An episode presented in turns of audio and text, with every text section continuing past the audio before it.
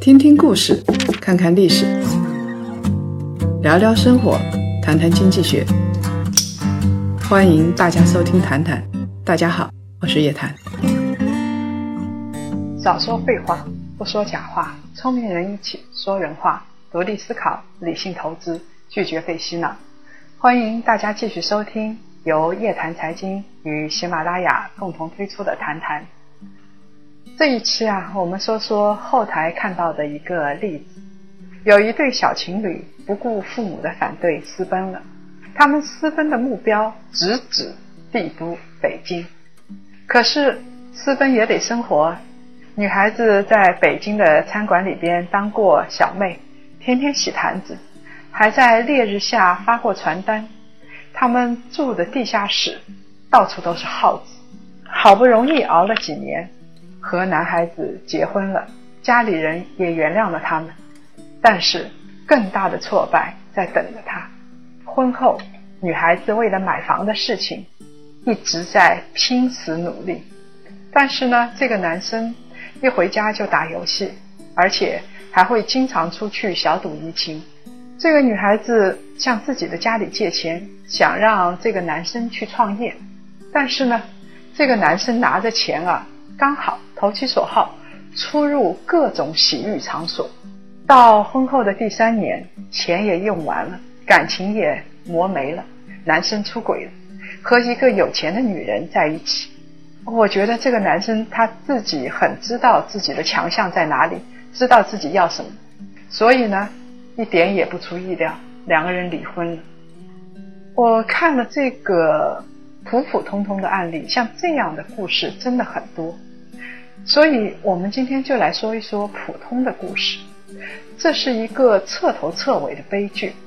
有一句话说得好：“悲剧是美的，但这种美，我们欣赏欣赏就好，自己千万别成为悲剧的主角。”如果我们把婚姻看作一只股票，那些结婚没多久就闹着离婚的，大多数属于那些信息披露不充分。你一冲动之下就买了，你以为买了一只蓝筹股，结果成为股东后仔细一看，嗨，原来是只垃圾股。上面那个女孩子，她就抓住了一只垃圾股，但是在荷尔蒙的刺激下，这只垃圾股在她的眼里闪闪发光。买垃圾股迟早是会亏本的，跟亲人翻脸，为了感情去做老妈子，然后。离婚结束，可悲的是，买垃圾股的人通常太感性，因为他买了垃圾股亏本，他总是想翻本，然后不断的投钱进去，所以越套越深，套成了一个完整的悲剧。这些人通常是这样子的，他的人生跟别人是错位的，别人在读书的时候，他们在恋爱；别人在恋爱的时候，他们在生娃。别人在生娃的时候，他们已经离婚。错了一步的结果就是，这些人事实上在该读书的时候没有读书，他们没有形成完整的思考能力，脑子里永远是糊里糊涂的。我相信上面的那个女孩子私奔，她没有经受啊非常完整的教育，尤其是她不可能获得一种逻辑思维的能力，所以她以后头脑清楚的概率。很低，啊，我认为他想要获得幸福的概率其实也是不高的。当然了，还有一种可能，就是这个男孩子其实并不坏，但是呢，他顶不住巨大的压力，所以不得不成为不良资产。他顶不住压力，他的性格就会变，然后他就会啊抽烟酗酒啊，在压力下，很多人都会这么做。这样的人就会让自己成为不良资产。当初看上去挺般配，但是时间流时间流逝了，一方成为牛股，或者是一方没有改变，但是另外一方呢，已经成为垃圾股。所以怎么办呢？把它当不良资产剔除出去，这就是离婚。我相信很多朋友都看过托尔斯泰的小说《安娜·卡列尼娜》。安娜呢，放下自己贵妇人的身份。离开自己的孩子呢，去追求爱情。他的另一半是谁呢？用现在的话来说，他的那个另一半 Walensky 是一块小鲜肉，一开始也是真的很爱安娜的。不过，谁能抵挡得住时间？谁能抵挡得住社会的压力呢？而且，安娜对爱情的追求实在是太疯狂了。她希望对方对她永远像初恋，永远像第一面看到他那么爱他。少年们，别傻了好吗？我我们知道，没有一种爱情会永远沉浸在初恋的感觉里头。张爱玲在这方面是看看得最透彻的。在小说《红玫瑰与白玫瑰》的开头，张爱玲就说。也许每一个男子全都有过这样的两个女人，至少两个。娶了红玫瑰，久而久之，红的变成了墙上的一抹蚊子血，白的呢还是窗前明月光。娶了白玫瑰，白的就是粘在衣服上的一粒饭粒子，红的却是心口上的一颗朱砂痣。所以。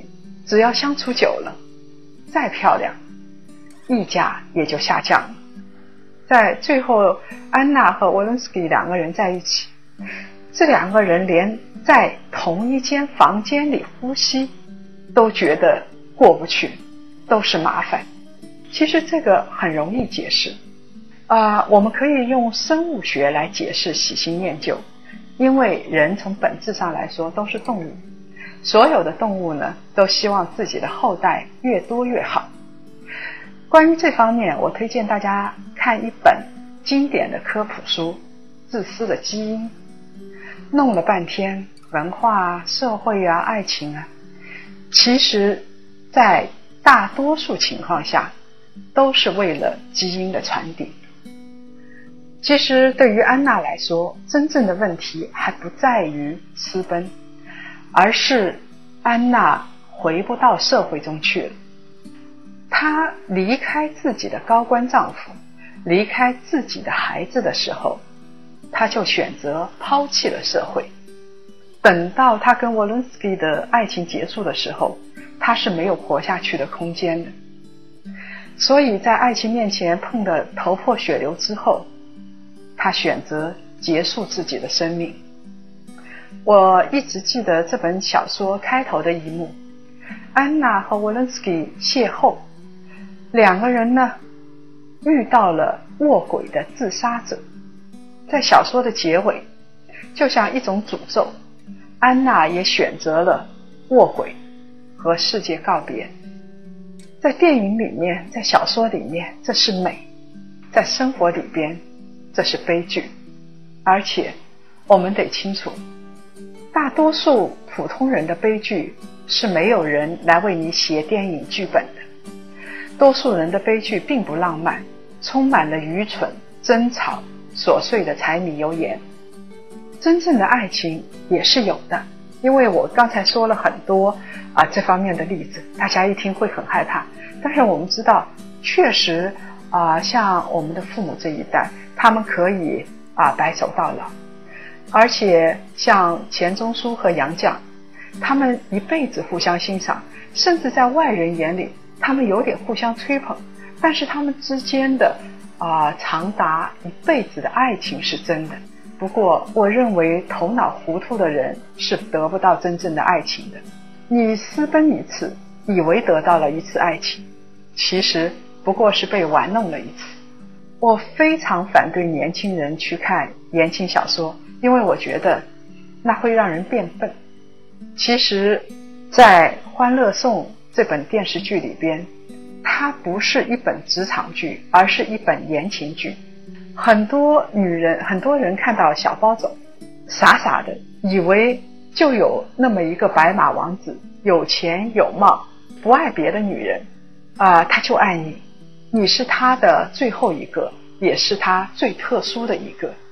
清醒一点好不好？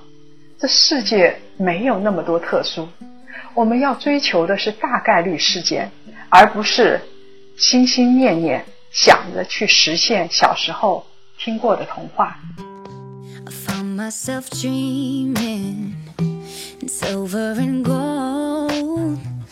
like a scene from a movie that every broken heart knows. We were walking on moonlight, and you pulled me close. Split second, and you disappeared,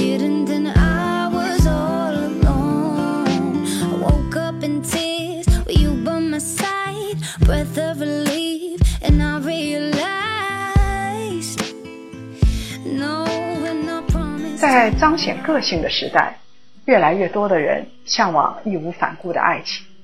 有句话怎么说来着？就算全世界与我为敌，也要奋不顾身去守护这段爱情。爱情当然美好，值得追求，但是我们的爱情不能附着在一只垃圾股身上。这只垃圾股可以是男人，也可以是虚荣的女人。十八岁的时候。我们以为相互喜欢就足够了，二十五岁的时候，却因为钱、因为老人，甚至因为对一本电影观点不同，分道扬镳。再美好的感情，终究也会恢复平常。如果我们用经济学来看待婚姻的话，其实研究男女双方在一起怎么样来做出理性的选择，就是研究怎么样来实现。效用的最大化。我们假设婚姻市场总体是有效的，因为啊，毕竟离婚的人没有结婚的人多嘛。我们那么多人追求婚姻，不光是为了基因的传递，而且结婚之后不会让另一个人的生活变得更糟。所以，婚姻最好的情况是可以达到一加一大于二的效果，这才是婚姻市场的有效率。但是，我们不能保证每一桩婚姻都是有效率的。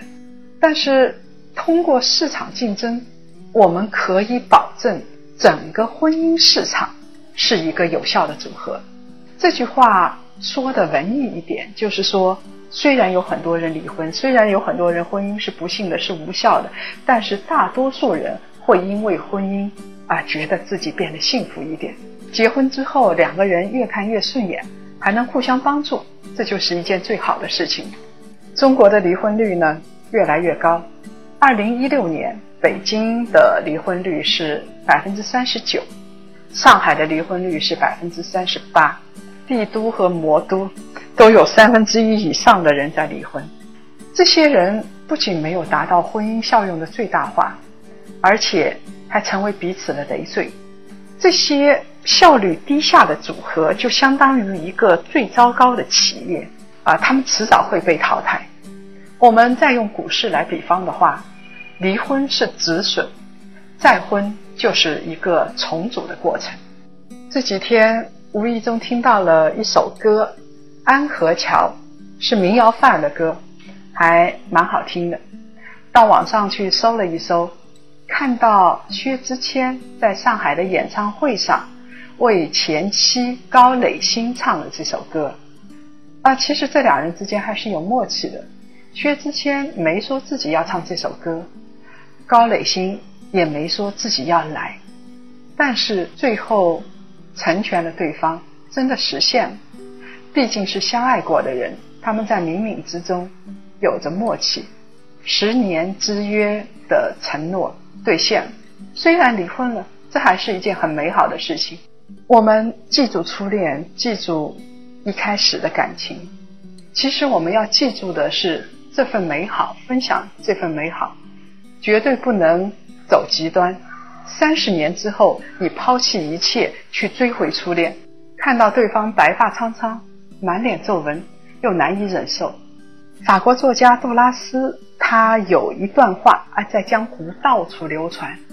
这段话很多人觉得。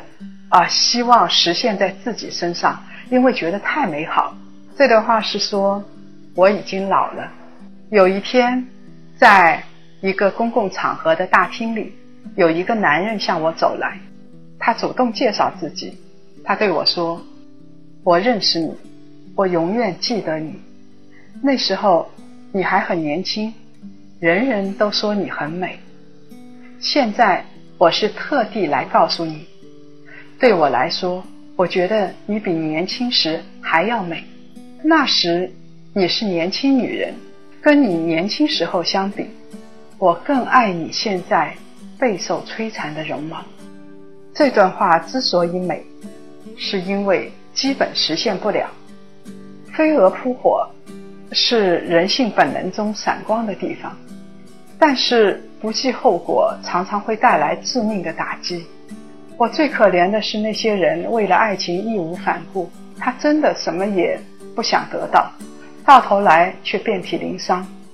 其实就是网友的一句话：“人固有一死，早做早死，不作不会死。”我希望我们大家都能够在浪漫的过程中保持理性。怎么说呢？我认为理没有理性这个基础，你的浪漫就是瞎浪漫。一个真正好的感情，一定是在浪漫的过程中，两个人都还能维持理性，而且能够细水长流。当然，在初恋的时候，有可能理性会很少，但这个不是最好的感情吗？我们看到老人之间互相搀扶，他们白头共度一生，生活中没有特别的大事，没有那些浩浩荡荡，但是他们生活的非常温馨幸福。我希望大多数人的感情和婚姻是这样的。好了，这期节目呢就到这儿。今年我们华东、华南、华中、华北四大区的线下活动呢，已经开始陆续的落地了。包括闭门创富会、高端投资理财会。五月底，美国价值投资之行已经完美落幕了。这次活动的成员，大家建立了非常深厚的感情，所以我们会组成一个小组，大家一起来做点事情。这次没能加入我们的朋友不要心急，以后我们每一季都会推出一期投资之旅，我们的足迹会遍布全球。下一站是以色列，期待大家的积极参与。另外，我们的檀香学院理财投资之旅的课程也已经上线了。我们找的是有实战经验的投资大咖、国学大师，他们会陆续跟大家见面。我们的原则是，既要提供稳定的价值观，也要有非常趁手的工具。大家可以在夜谈财经公众号咨询相关的信息。希望到时候可以跟大家面对面的交流。继续来分享两位朋友的留言，一位叫杰胡王，这位朋友说，有人说这个电视剧是速食情感，那是你没看下去。现在的人都很浮躁，看了个头就觉得自己知道结尾。但是人生的故事是过程，不是结局。因为我们每个人都知道自己最终的结局是什么，所以我们的意义就在于在过程中活出精彩。这段话我很赞成，但是我不知道这个我我我不知道这个电视剧是不是一份素食情感，没有办法判断。另外一个朋友名字叫 W L E R 七八二的朋友说，我虽然没有看过《深夜食堂》。但是我非常赞同叶老师透过剧情分析提出的脏物与人格双独立，这个是跟性别没有关系的，两性都需要这样的双重独立。在人的成长过程中，我们真的不必傻傻的啊，沿着前人的错误，我们再走一遍，善于学习、思考、反省，我们才能享受自由而美好的人生。有人会问：“你怎么知道我走错了路？”因为你满眼的悔恨，满脸的愁，满心肝肺脾肾都说要重新来过。其实我同意这个朋友说的：你生活的好不好，幸不幸福，你的脸是会告诉我们的。如果各位想了解更多财经经济类资讯，请搜索拼音谈财经。关注公众号“夜谈财经”，下周五下午五点同一时间，我们不见不散。